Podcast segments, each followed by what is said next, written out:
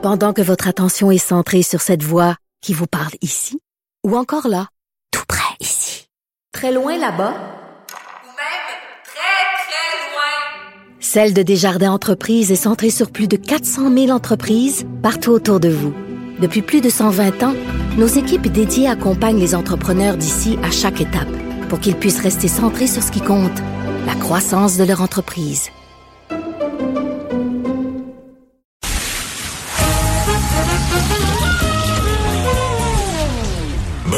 Il n'y a pas de quiz.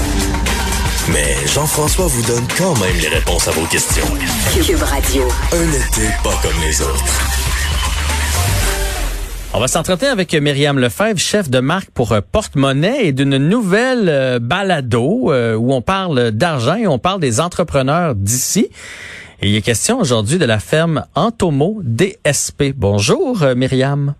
Salut, ça va bien? Ça va bien et toi? Oui, super. Ben, moi, j'ai rencontré en fait de vive voix parce que tout se fait par téléphone, mais j'ai parlé avec euh, Maxime Dionne, qui est euh, président CEO de la ferme Antomo DSP. Euh, Peut-être quelques mots là pour que, que tout le monde puisse découvrir cette ferme-là. Une ferme Euh, plutôt une- originale, hein? Vraiment, tout à fait. C'est une ferme qui est en opération depuis 2018 dans la région du Bas-Saint-Laurent, euh, qui est menée par une équipe de trois gars passionnés. Euh, c'est en fait la toute première ferme de grillons à grande échelle euh, au Québec. Là, on parle bien de poudre de grillons. Euh, c'est 6200 pieds carrés là-bas qui sont consacrés à l'élevage là, de ce que les gars appellent comme de le minuscule bétail, là, le grillon. Donc, c'est quand même un super beau projet euh, avec la mission, disons, d'enrichir là, avec la poudre de grillon et pas juste de substituer euh, des aliments. Puis eux, ils ont une super belle histoire. Ils ont démarré ça vraiment à petite échelle. Là. Je vous laisse entendre Maxime Dionne euh, à ce sujet-là. C'est surtout Antoine, euh, qui est Antoine Saint-Pierre, qui est cofondateur avec moi et chimiste, euh, qui a travaillé beaucoup de ce côté-là. On avait un petit élevage expérimental, ça a parti dans le sous-sol de chez ses parents. Euh, une mention spéciale à sa mère qui a accepté de faire rentrer des grillons. Fait que ça a été, je dirais, au moins une année où ce que ça a été de se faire la main, de commencer à euh, avoir un peu le comportement, commencer à avoir un peu côté taux de survie, voir les éléments qu'il fallait ajuster, qu'est-ce qu'il fallait enlever, ainsi de suite, parce que l'information au départ, le challenge était surtout là, c'est qu'il n'y avait pas grand-chose à se mettre sous la dent.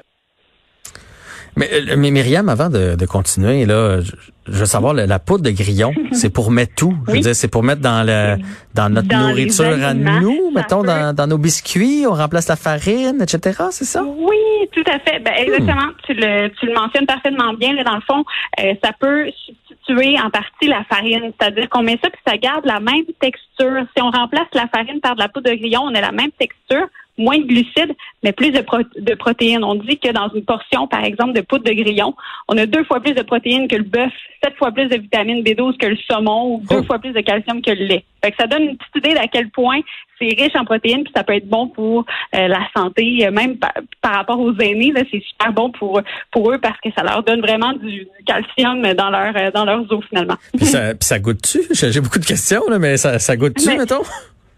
Ça goûte pas, ça goûte quasiment Ça pas. goûte en rien? fait, c'est- OK. C'est ça. C'est, la magie de la chose. Après, ben c'est sûr que ça prend. C'est un peu comme euh, des, des aliments, j'allais dire un peu comme le tofu. Là, ça goûte un peu ce que ce qu'on décide que ça goûte finalement. Ouais, ouais, ouais, ça dépend comment on l'assaisonne. Euh, parle-moi de la, parle-moi de, de la crise, euh, comment ça allait à la ferme euh, au mois de mars, là, mettons, avant, Oui. avant le fameux confinement? Ben la ferme elle a vraiment évolué là au fil du temps, mais quand est arrivée la crise, le problème pour une ferme comme ça, ben c'est que euh, soudainement il y a plusieurs fournisseurs qui eux sont tombés en crise, donc la demande diminuait. Mais eux le problème qu'il y avait, c'est un peu comme pour l'industrie bovine, hein, les fermes doivent continuer à produire, à produire. On peut pas sacrifier les grillons comme ça d'un seul coup. Donc on peut euh, écouter justement Maxime euh, à ce sujet-là. Comme euh, la grande majorité des entrepreneurs, ça n'a pas été facile.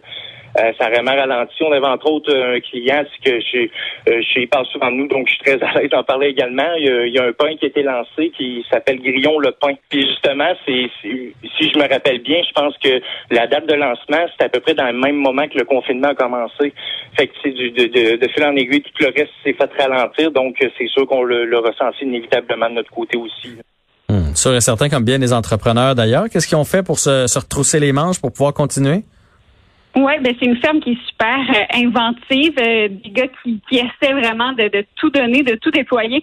Euh, eux, ben dans le fond, ils fournissent à des compagnies qui créent des, des, leurs propres produits, mais eux, ils en créent aussi des produits. Et là, ils ont créé des collaborations spéciales, notamment avec des microbrasseries, pour créer des grillons assaisonnés qu'ils envoyaient là-bas, un peu comme pour prendre l'apéro, pour remplacer des chips.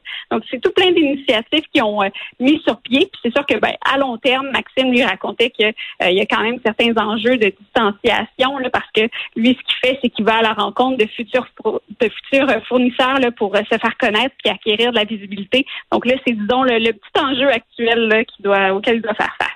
Oui, ça c'est clair. Dis-moi donc, euh, je sais pas, on dirait que j'ai plein de questions parce que là, on parle des, des élevages de grillons. Je sais pas si c'est au courant, mais mais comment on fait? Je veux dire, on est habitué dans un une étape, ça prend un papa de maman, puis là on fait des petits veaux, puis il y a d'autres vaches qui arrivent et tout ça. Dans dans le monde des grillons, comment ça se passe la reproduction? Puis à partir de quand ils sont prêts à manger? Est-ce que tu es au courant de tout oh, ça? C'est une question à laquelle je ne pourrais pas répondre, mais je pourrais certainement euh, relancer Maxime à ce sujet-là. Mais c'est c'est fascinant. Puis lui-même, il disait, euh, il disait, je pensais que je savais à peu près tout là-dessus, puis que je pouvais me, me lancer comme ça, mais il a réalisé très très vite qu'il était entrepreneur avant d'être éleveur et qu'il hmm. fallait justement qu'il travaille très très fort sur, sur cet aspect-là parce que ben, comme tout anim, comme tout animal finalement ça c'est un élevage qui est très très particulier et puis qu'il faut faut mettre beaucoup d'efforts là-dessus. Puis en, terminant, comment on fait, nous, en tant que public, là, pour aider, mettons, cette euh, compagnie-là, pour euh, ben, l'encourager, donner de la visibilité, etc.? Ben c'est sûr que c'est bon de demander, par exemple, dans vos boulangeries de quartier, dans vos épiceries de quartier, s'ils ont leurs produits, euh, si euh, ils ont aussi de la poudre de grillon, simplement pour l'essayer une fois dans une recette, un apéro, peu importe, juste avoir la curiosité d'essayer la poudre de grillon, l'essayer à un moment donné, on dit que c'est de l'adopter, là, fait que mm-hmm. d'essayer euh, la poudre de grillon au moins une fois, puis vous allez voir que vous allez, c'est pas si sorcier que ça finalement que de l'essayer. Peut-être, et c'est peut-être justement l'avenir. alors pourquoi pas s'y mettre et être à l'avant-garde. On avait toujours bien la crème Bodwig quand j'étais jeune. ça ne pas être ben, pire que la crème Bodwig.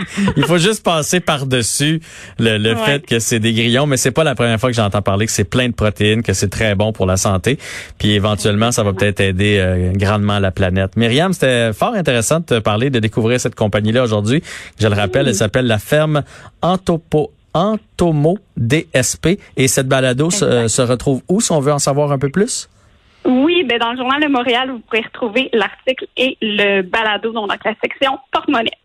Excellent et euh, à bientôt, je l'espère. À bientôt. Au revoir. Myriam Lefebvre, chef de marque pour la section porte-monnaie.